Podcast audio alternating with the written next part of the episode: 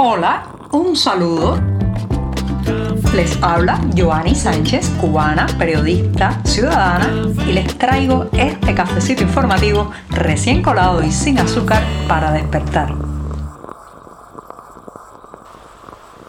Estoy de vuelta en este lunes. Comienza otra semana informativa con muchas noticias y muchos temas que tratar que se han ido acumulando también durante el fin de semana. Eso sí, para hablarles de esos testimonios, esas historias de vida de la Cuba profunda, necesito un buen sorbito de café. Si es sin azúcar, mucho mejor porque es como me gusta a mí. Así que voy con este primer sorbito del día. Después de este cafecito amargo, les cuento que ya, ya todo cubano, hasta los menores de 5 años, cuando se les dice la palabra parol, en referencia, claro está, a esta facilidad migratoria que implementó Estados Unidos a partir de enero de este año, bueno, pues cuando ya se le dice parol a cualquier cubano, le sale la sonrisa, le crecen las esperanzas y sabe perfectamente de lo que se está hablando. Incluso he visto fotografías muy simpáticas de cafeterías, pequeños lugarcitos para tomarse desde un guarapo hasta un batido de mamey en mitad de la carretera o de la nada cubana que se han bautizado como parol en alusión a, esta, a, este, a este parol humanitario estadounidense. Bueno, pues déjenme decirles que según las cifras publicadas por el eh, colega y amigo eh, Mario J. Pentón, periodista de América TV, ha habido una caída, una caída un poco significativa en las aceptaciones de parol para cubanos en los últimos meses. Sí, lamentablemente de los cubanos aceptados en el mes de junio, que eran 8.500 para migrar a Estados Unidos a través de este camino, en julio se cayó a 3.500. Una caída significativa, pero de todas maneras la incidencia del fenómeno del parol ha ido eh, ganando espacio en la realidad cubana. Y quieren que les diga algo, algo de mi experiencia, de los testimonios que he recopilado y que también hemos publicado en el diario 14 y medio. Mucha gente dentro de la isla está optando por migrar calladito calladito. Sí, asimismo, a diferencia de otros procesos migratorios, el parol no necesita que usted vaya a un consulado, que haga una visita presencial a una embajada, que digamos gestione en larguísimas filas una certificación de algún documento importante, sino que todo el trámite pasa entre usted, el pariente o el amigo que en Estados Unidos le está sirviendo de garante y el correo electrónico donde le avisará que ha sido aprobado. ¿Qué trae esto como consecuencia? Señoras y señores, esto es un cambio abismal. Recuerden que las personas que emigraron durante el éxodo de Mariel en 1980, las autoridades cubanas les exigían que fueran a su centro de trabajo a, a pedir la baja laboral. ¿A qué se prestaba esto? Que cuando llegaban ahí se encontraban con una encerrona, un acto de repudio que incluía lanzarles huevos y darles golpes e insultarlos.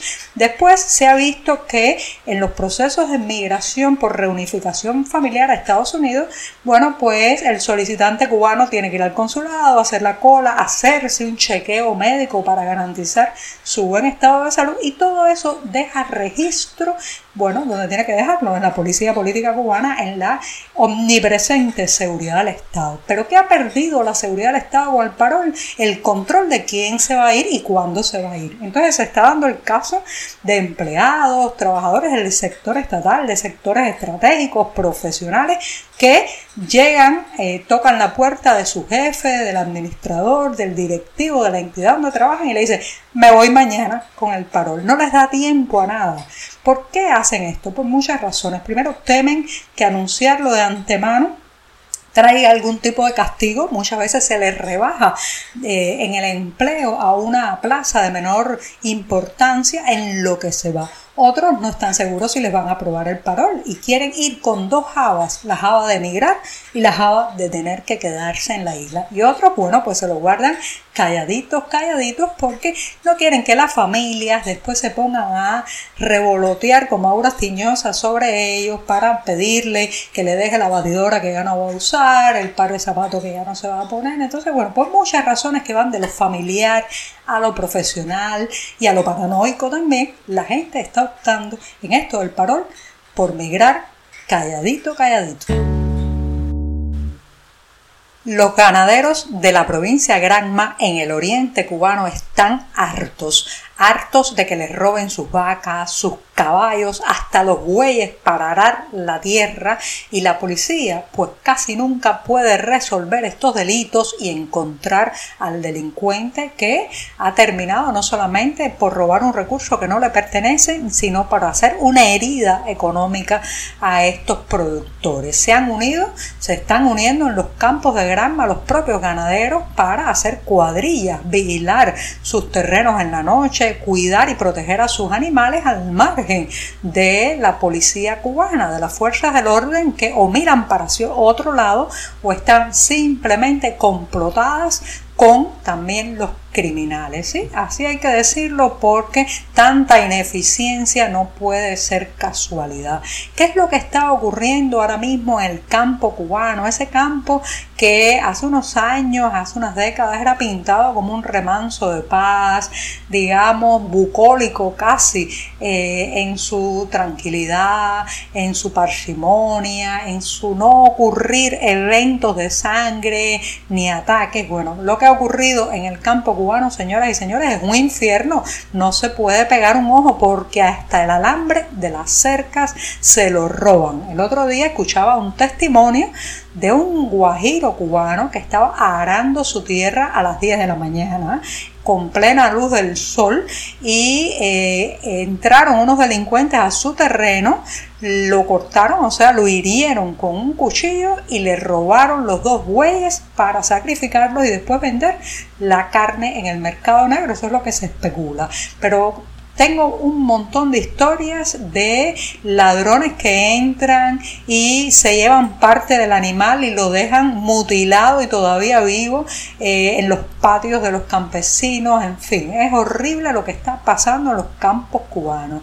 ¿Es esto fruto de la miseria? ¿Es esto fruto de la necesidad de la crisis económica solamente? No, señoras y señores, es el irrespeto a la propiedad ajena que ha cultivado, ha fomentado el régimen cubano años y años y años de que lo de otro fuera de todos, eso ha creado una cultura de la depredación que no solamente se ve cuando se depreda la propiedad estatal, la propiedad pública, sino también en este tipo de hechos. Lo cierto es que los ganaderos de la provincia Granma ya no pueden más y han decidido unirse. ¿Saben qué significa eso? Cuadrillas, sí, eh, grupos, eh, brigadas en que eh, pues supervisarán sus propias tierras, ya que la policía no hace mucho o hace nada.